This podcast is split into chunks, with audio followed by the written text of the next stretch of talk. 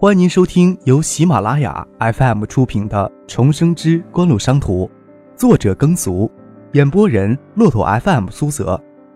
如果你喜欢我的演播，请点赞和转发，感谢你的支持。下面开始我们今天的故事。第十三集。谢婉晴与她丈夫徐志明在省里创立海域贸易公司，是在徐志平调来做政法委书记之前。谢婉晴的家族在东海省有着很好的商业基础，海域公司早年也取得一些成绩。徐学平调来做政法委书记之后，徐志明就将公司的事务移交给谢婉晴的堂兄谢瞻管理，公司的股份全部挂到谢婉晴的名下，用以回避当时干部子女。及亲属不许经商的政策，以转手贸易为主营业务的海域公司，在全省建立起了密集的经销网络。这在九十年代，在现代物流体系还没有完全建立起来，厂家必须依赖代理商、中间商将产品输送终端市场。海域公司在全省建立的经销网络是相当重要的资源。当然，经销网络的分支机构庞杂，管理好这个经销网络。需要相当高的管理水平与财务水平。徐志明通过谢婉晴的堂兄来管理公司，海域公司就陆陆续续暴露出许多管理上的问题。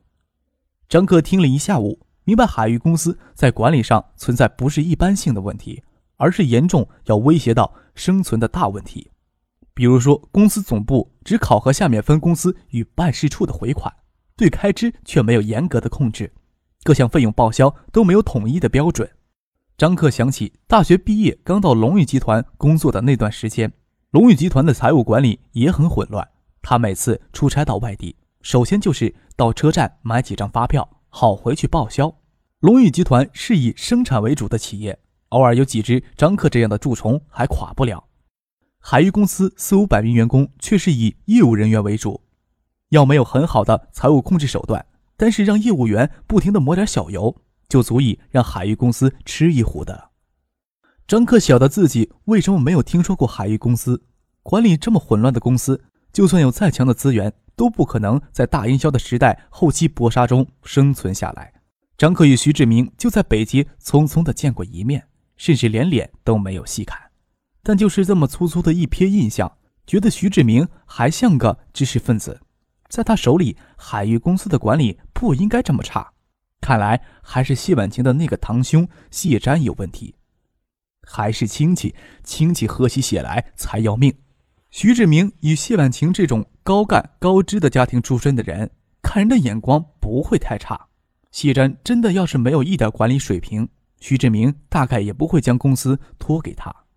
但是海域公司目前的管理确实让人差的无法想象，管理混乱，一家公司既能勉强维持。也不会有什么利润，下面的员工当然不会有什么好的福利，但对于某些管理人员来说，却是从其中大发横财的机会。海域公司有这么好的资源，特别是徐志明背后的徐学平，至少能让海域公司勉强维持。只要维持一天，谢瞻就能从其中捞到一天的钱。张克突然觉得谢婉晴的这个堂兄还真他妈是个人物。但从谢飞娟与谢婉婷的讨论中，他们似乎都没有意识到谢瞻的险恶用心，只是不停的抱怨谢瞻管理水平低，为人刚愎自用，听不进去别人的建议。蔡飞娟是徐志明的同学，算是海域公司的元老，他对企业管理颇有见解，针对海域公司目前的问题，提出好几点建议，让谢婉晴催促谢瞻去执行，让谢婉晴催促谢瞻去执行。张克听了，差点要笑出声来，忍不住说道：“婉晴姐，我倒觉得海域公司最大的问题出在这个总经理身上。”蔡飞娟见张克安安静静的坐在那里半天，突然插了这么一句，心里有些不喜欢，眉毛微微一皱。不过这少年将芷彤从车轮下救出来，忍着不说什么难听的话。谢婉清知道张克在这次丁向山案中所发挥的作用。不拿他当一般的少年看待，当然更重要的是，他在千钧一发的时机，从车轮下抢出纸筒，给自己留下无法磨灭的印象。这种印象深刻到让谢婉晴对他产生近乎本能的信赖。谢婉晴抬头问他：“为什么这么说？”张克说道：“婉晴姐，我虽然还是一名高中生，但是听婉晴姐跟蔡姐谈了一个下午，对咱们海域公司的管理存在的问题也能知道一些。比如说，办事处的基层业务员本地化是一个很重要的管理措施，不仅可以节约人员成本，也有利于在当地开展业务。海域公司不分轻重，办事处的所有人员都由总公司派驻，但外派差旅费、驻外补贴就要多少？”我一个高中生都能明白的道理，海业公司的总经理就不明白吗？蔡飞娟愣了愣，没想到这个少年真明白管理上的事情，但是心里还是不屑一顾。现在的小孩读书很杂，对什么事儿都一知半解，也没什么好奇怪的。谢婉晴想了想，有些明白张克的意思，不过却不能很肯定的确认。张克让纸童依在自己的怀里，眼睛扫过谢婉晴、蔡飞娟。继续说道：“国内到现在，就算我这样刚刚初中毕业的小孩都明白分权的重要性。我刚刚听蔡姐说，海业公司下面办事处的经理大权在握，办事处所有的工作，包括物流、分销、市场推广、财务等等，都要通过办事处经理负责。公司在数据上只是进行简单的监管。我爸就是负责协助唐伯伯汇总下面县区的经济数据，他每次都抱怨。”要信下面提供上来的数据才叫有鬼呢。咱们海域公司是以代理分销业务为主，我想至少有两点：总部应该控制在手里，物流应该由总部统一管理，财务也应该由总部统一管理。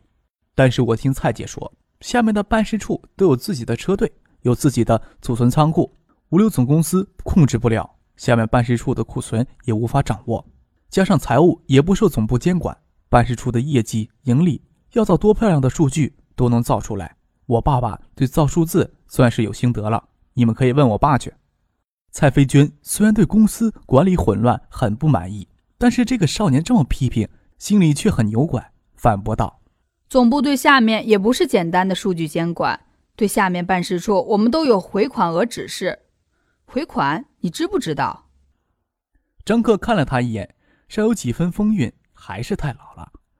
回款的意思，我当然明白了。我想，下面的办事处回款只要超过一定标准，就会有相应的奖励吧？这个当然，回款最高奖励有一万呢。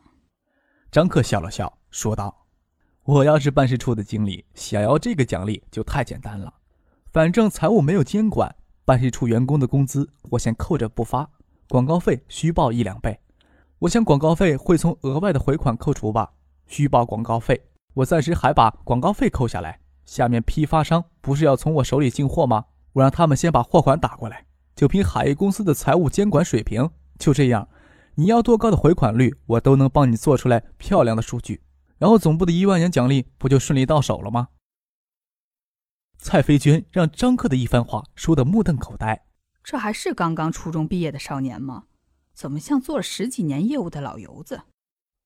谢婉晴。眉头紧紧的皱着，问张克：“你说的都是公司存在的问题，为什么说最大的问题在总经理身上？”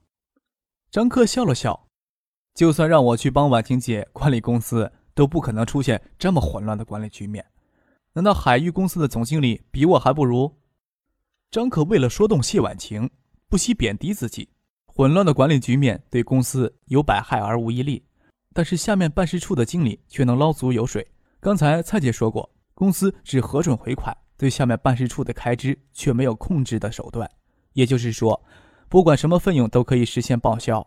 我跟我爸来省城，经过长途汽车站，还有人问我爸要不要发票，这些发票是不是也能报销呀？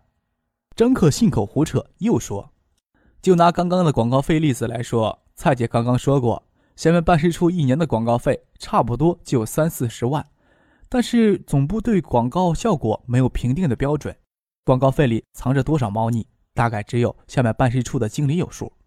这么一来，人人都争着去做办事处的经理，这可是割据一方的大员，有无数油水可捞的岗位。刚才蔡姐不是抱怨说吗？海域公司的总经理不会看人，老派一些不会做市场的窝囊废下去。但是我相信，每一个下去的经理都是会捞钱的老手。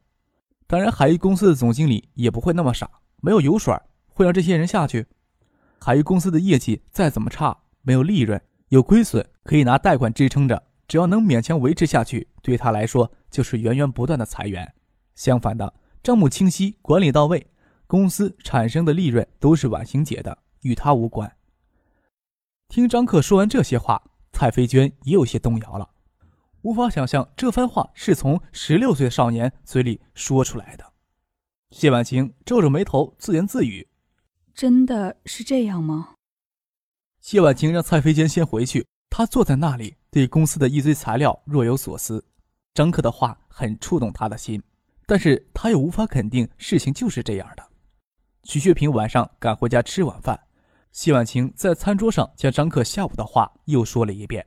徐学平皱着眉头：“公司的事情我之前不过问，是不想违背原则。现在志明走了，我也能说两句。你堂兄这个人我没怎么接触过，但是我不喜欢他，他太聪明。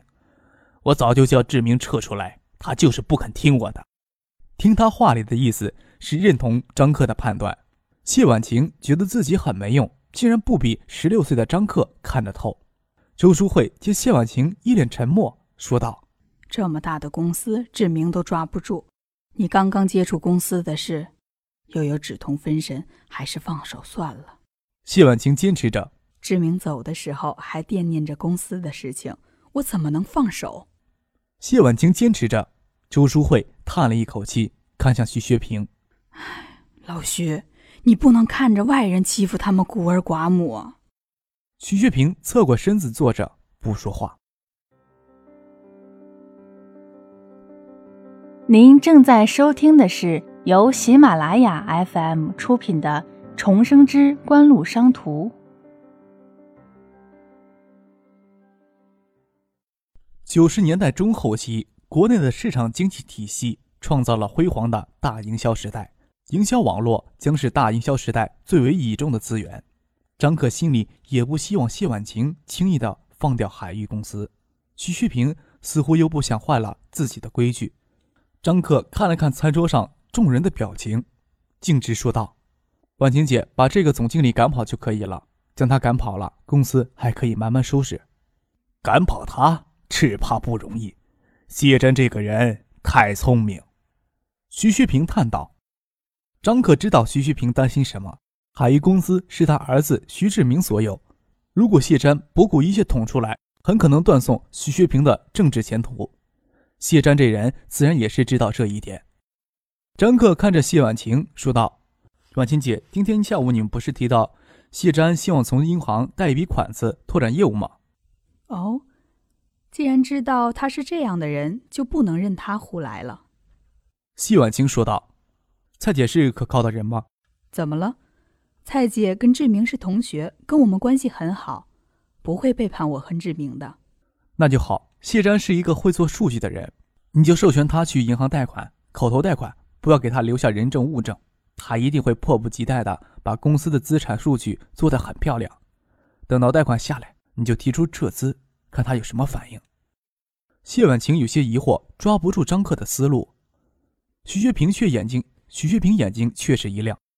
谢真这种人太聪明，太会占别人便宜，自己却舍不得牺牲一点，不会跟你鱼死网。这个主意妙。侧过头来对张克说：“你脑子里的东西很多啊，这个点子可不应该是你这种年纪人能想出来的。”张克低着头。装着不好意思的神情，心想：太出位了。徐旭平也不怀疑他，跟妻子周淑慧说：“张之行倒是敢把什么东西都往他脑子里灌，我倒想问问他是怎么教出这么个孩子。现在的年轻人不能小看。中午在龙华宾馆，张克就用围棋把我狠狠地教训了一顿，好些年没输过棋了，脸上却完全没有输棋的颓废。”张克见徐学平自说自话的把原因归结到爸爸头上，却不晓得这句话对爸爸的评价是好是坏。这样行吗？谢婉晴这时候明白张克的思路，海域公司的资产还剩多少？他心里虽然没有数，但一定不会太多。谢展想要抵押贷款，一定会做假账，虚增公司的资产，从银行贷下巨额款项，好供他继续大肆的从其中他的妻子再到省委招待宾馆进行调查。同时封存新丰集团所有账册资料，要求新丰集团所有管理人员到专案组指定的地点接受调查。丁向山没有想到会突然给采取措施，上面也没有人给他通风报信。这时候已经没有人会给他通风报信了。他在家中与象山北路里的那栋别墅里都分别藏匿着巨额现金，还有大量珍贵的收藏品与经营制品，成了他贪污受贿的最直接的佐证。丁向山是接到周富明临时商议事情的电话，人从象山北路里别墅赶到市委给带走的，又连夜接受审讯。在丁向山被隔离审查之后的第二天，唐学谦、张之行与第二批专案组成员及嫌疑人一起坐大巴返回海州。这两天，海州官场的震荡可以用大海啸来比较。丁向山毫无预兆地进去了，唐学谦却丝毫无损地走出来。唐学谦回海州的那一天，代书记周富明乘车赶到高速公路口迎接，这在海州也是极为罕见的。这都是在电话里听小叔说的。张克在徐学平家住了四天。就陪了芷彤四天，他的话给谢婉晴很大启发。为了放松堂兄谢瞻的警惕，索性将公司的事情丢给他，他则留在新梅院专心的陪芷彤。芷彤的情形看起来好一些，也愿意到室外走动。张克就借口高中的入学通知书可能这几天会送到家里，想先回海州几天，没让徐学平派车送，自己乘长途大巴车赶回海州。自己乘长途车赶回海州，海州官场发生前所未有的大地震。丁向山进去了，唐学谦竟然是被诬陷的。这几年在市长位子上碌碌无为的周富明，意外又进了一步。